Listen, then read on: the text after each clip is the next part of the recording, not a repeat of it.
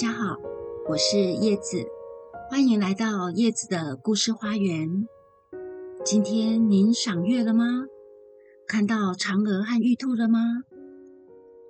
一九六九年，人类首次登陆月球的阿波罗十一号，在登月之前，太空舱内留下了这么一段有趣的对话。航天舱通讯员说：“今天早上有许多关于阿波罗号的重要讯息，其中有一条讯息特别交代，要你们留意一位带着一只大兔子的可爱女孩。在古老的传说中，这个美丽的中国女孩嫦娥已经在那里生活了四千年。据说她是因为偷了丈夫的长生不老药而被流放到月球。”你们也许可以找到他的同伴，一只很大的中国兔子。它总是站在肉桂树的树荫下，很容易发现的。登月舱鹰号的驾驶员博兹艾德林回答说：“好的，没问题，我们会密切关注那个兔女郎。”这个幽默回答的太空人博兹艾德林，大家应该都比较陌生。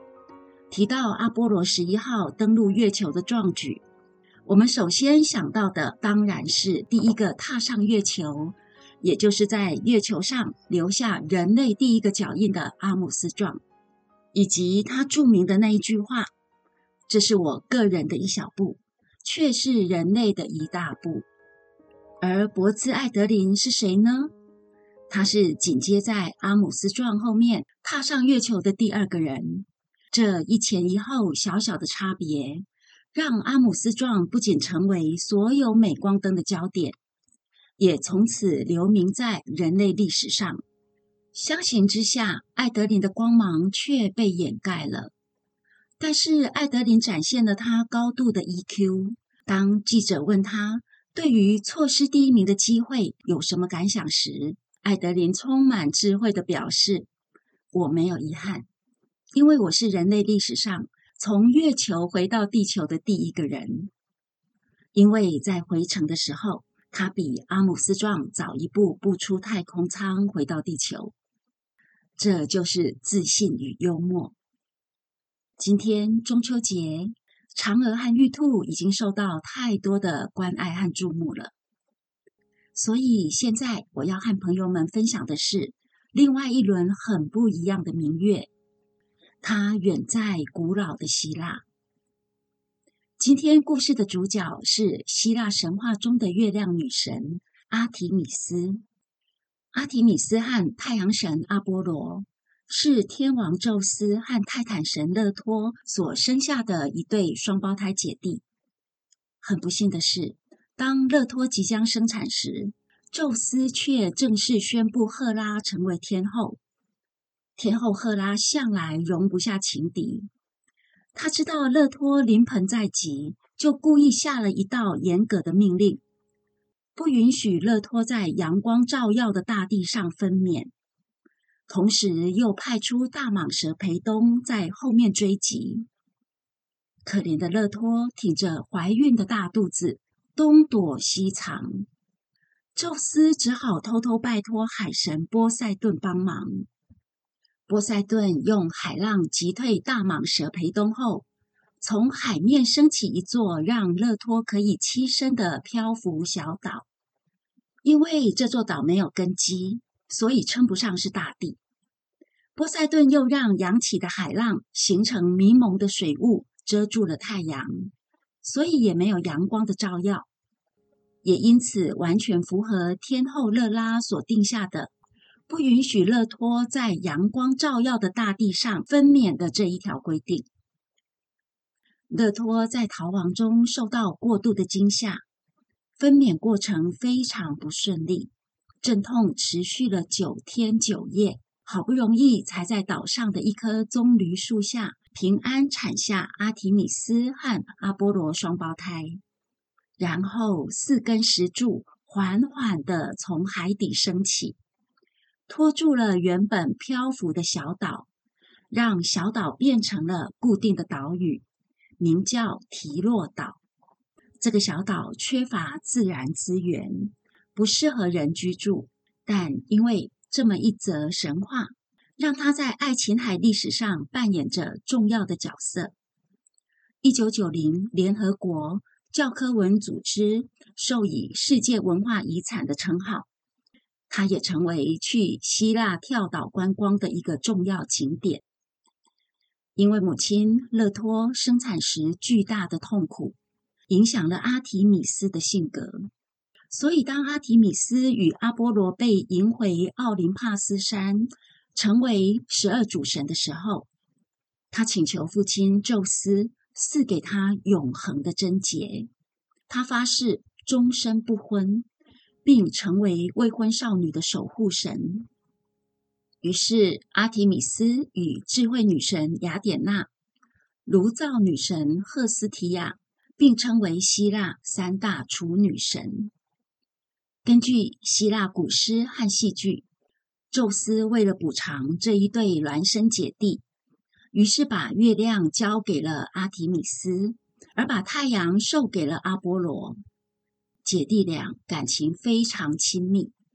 当阿波罗驾着光芒四射的太阳车，把阳光洒遍大地的时候，阿提米斯则躲在群山万壑中，和仙女们玩耍狩猎。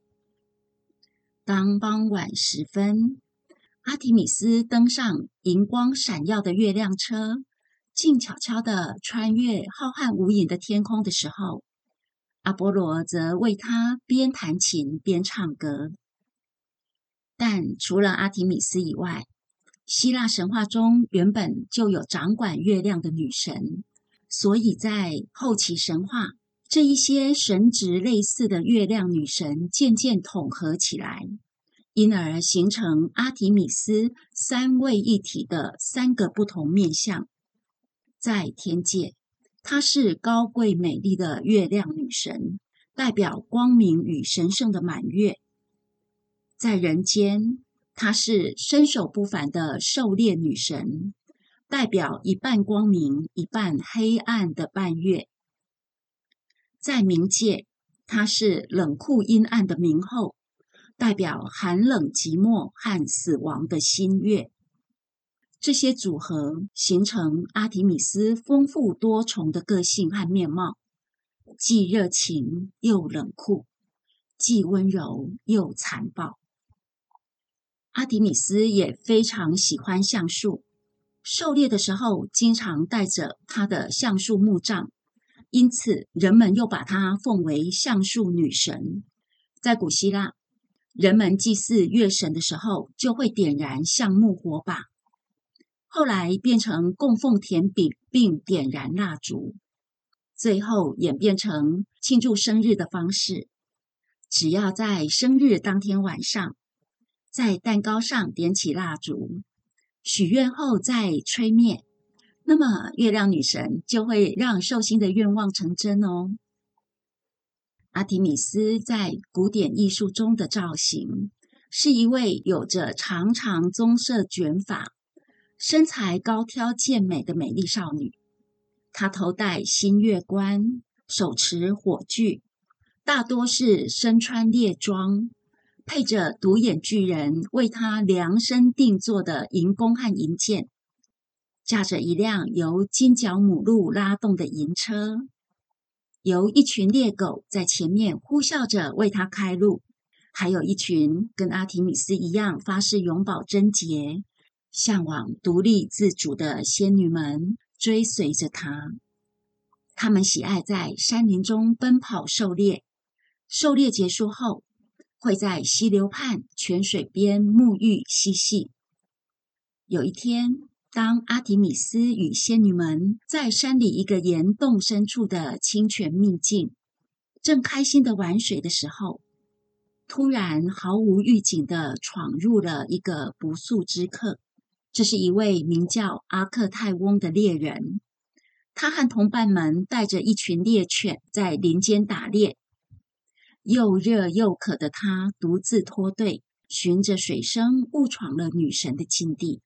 突然撞见眼前的景象，阿克泰翁整个人傻住了。而这些誓死守护贞洁的仙女们也陷入了一片混乱。大家惊声尖叫，又羞又怒，又躲又藏。暴怒的阿提米斯气得一举手，用水往阿克泰翁身上一泼。这个男人头上立刻长出了两只犄角，脖子和四肢也开始伸长变形，最后变成了一头公鹿。阿克泰翁吓得冲出了岩洞，向外奔逃。没想到守在岩洞外的猎犬见到奔跑出来的雄鹿，很本能的追上去扑咬。可怜的冒失鬼阿克泰翁就这样被自己忠心耿耿的猎犬给活活咬死了。阿提米斯用最刚烈、最残暴的手段捍卫了自己的贞洁。但是，当他看到了自己心仪的男子的时候，他还是忍不住动了凡心。那是一个皓月当空的夜晚，月神阿提米斯照例巡行夜空。无意间，他低头一望，只看到一位青年牧羊人正静静地沉睡在山谷中。月光在他健壮的躯体上、俊美的脸庞上。打上了一层柔和的光，这洁白无瑕的美丽瞬间融化了阿提米斯封闭已久的芳心。他轻缓地从夜空降落，情不自禁地吻了牧羊人的脸庞。牧羊人名叫恩底弥翁。当熟睡中的恩底弥翁被这轻柔的吻吵醒，看到女神，却又惊鸿一瞥。转瞬消失无踪的时候，他深深陷入了迷惘，以为这只是一场美梦。恩迪弥翁万万没有想到，这竟然是他生命中最美丽也最可怕的一场噩梦。从此，情窦初开的阿提米斯每夜都会特意绕到这一座山谷，偷偷亲吻熟睡中的牧羊人。因而耽误了月神夜间巡视的工作，这个失职引起了天王宙斯的注意。另一方面，阿提米斯也担心凡人之躯的恩底弥翁终将会年老而失去美貌，因而他向宙斯提出请求，请宙斯赐予恩底弥翁永恒的青春。但是宙斯表示，除了长眠不醒以外，凡人是绝不可能长生不老的。深陷迷恋而难以自拔的阿提米斯，于是便请父亲让恩底弥翁进入永恒的沉睡。就这样，一个美丽的生命再也无法享受慢慢老去，再也没有机会迎接自己的白发与皱纹。阿提米斯依然每夜会来到他们初相遇的山谷。欣赏着恩比弥翁无瑕的美丽和年轻，并且哀伤的献上他以爱为名的死亡之吻。这是一场感人热泪的虐心悲恋吗？还是让人不寒而栗的恐怖片呢？前面那个莽撞冒失的猎人阿克泰翁或许必须为自己的惨死负责，但是这个美男子恩底弥翁。竟然只是因为美丽的原罪，就莫名其妙的陷入青春永驻的极动睡眠中，比睡美人还可怜啊！睡美人沉睡一百年后，还能迎接新的未来和人生，但倒霉鬼恩底弥翁却只能够如同标本一般，成为女神永恒的艺术收藏品了。除了爱慕恩底弥翁以外，阿提米斯还热恋过一位名叫俄里翁的男神。朋友们，你们是不是也跟我一样，开始为他捏一把冷汗呢？月神的爱是何等的沉重啊！俄里翁是海神波塞顿的儿子，他是一位巨人，年轻英俊，体格健壮，身手矫捷，善于潜水和水面行走，也精通狩猎。他身边总是带着一条忠诚的猎犬西利乌斯，穿梭在丛林里打猎。当阿波罗知道阿提米斯爱上了俄里翁，甚至想要嫁给俄里翁的时候，他为了保住姐姐曾经立誓守护的贞洁，便下定决心要除掉俄里翁。有一天，俄里翁从远方水面走来，远远看只是一个小黑点。阿波罗其实已经认出那就是俄里翁，却故意指着那小小的黑点，向好胜的阿提米斯挑衅，说他绝对不可能射中那么遥远、那么小的黑点。个性刚烈又自负的狩猎女神，怎么忍得下弟弟的挑衅呢？她拿起弓箭，对准黑点，一箭射了过去。这万无一失的神箭，当然正中目标。可怜的俄里翁也终究逃不过月神的死亡魔咒啊！海浪把他的尸体冲到岸边，阿提米斯这才看清楚，才发觉自己原来上了阿波罗的当，而亲手杀死了心上人。但一切为时已晚，阿提米斯痛不欲生，他永远也无法原谅自己。为了惩罚自己的过失。阿提米斯发誓不再让任何凡间男子看到他。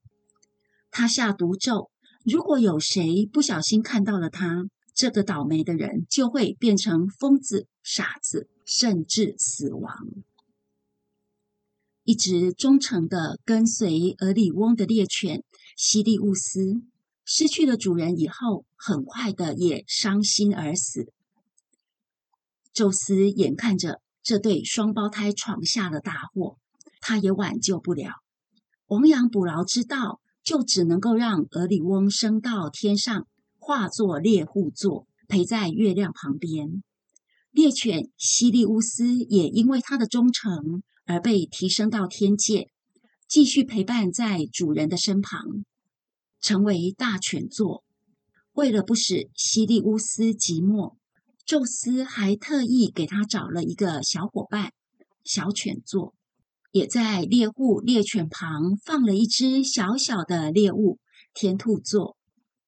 至于月神阿提米斯，他永远无法原谅阿波罗，再也不愿意与他见面。不论阿波罗怎样追赶姐姐，想和他道歉，阿提米斯总是在阿波罗到达的前一刻就离开。从此，月亮和太阳正式决裂，不再有交集。美国航空太空总署 NASA 正在进行一项国际合作的太空探险计划，命名为“阿提米斯计划”。目标是在二零二四年前让人类重返月球。计划中将会有第一位登陆月球的女太空人。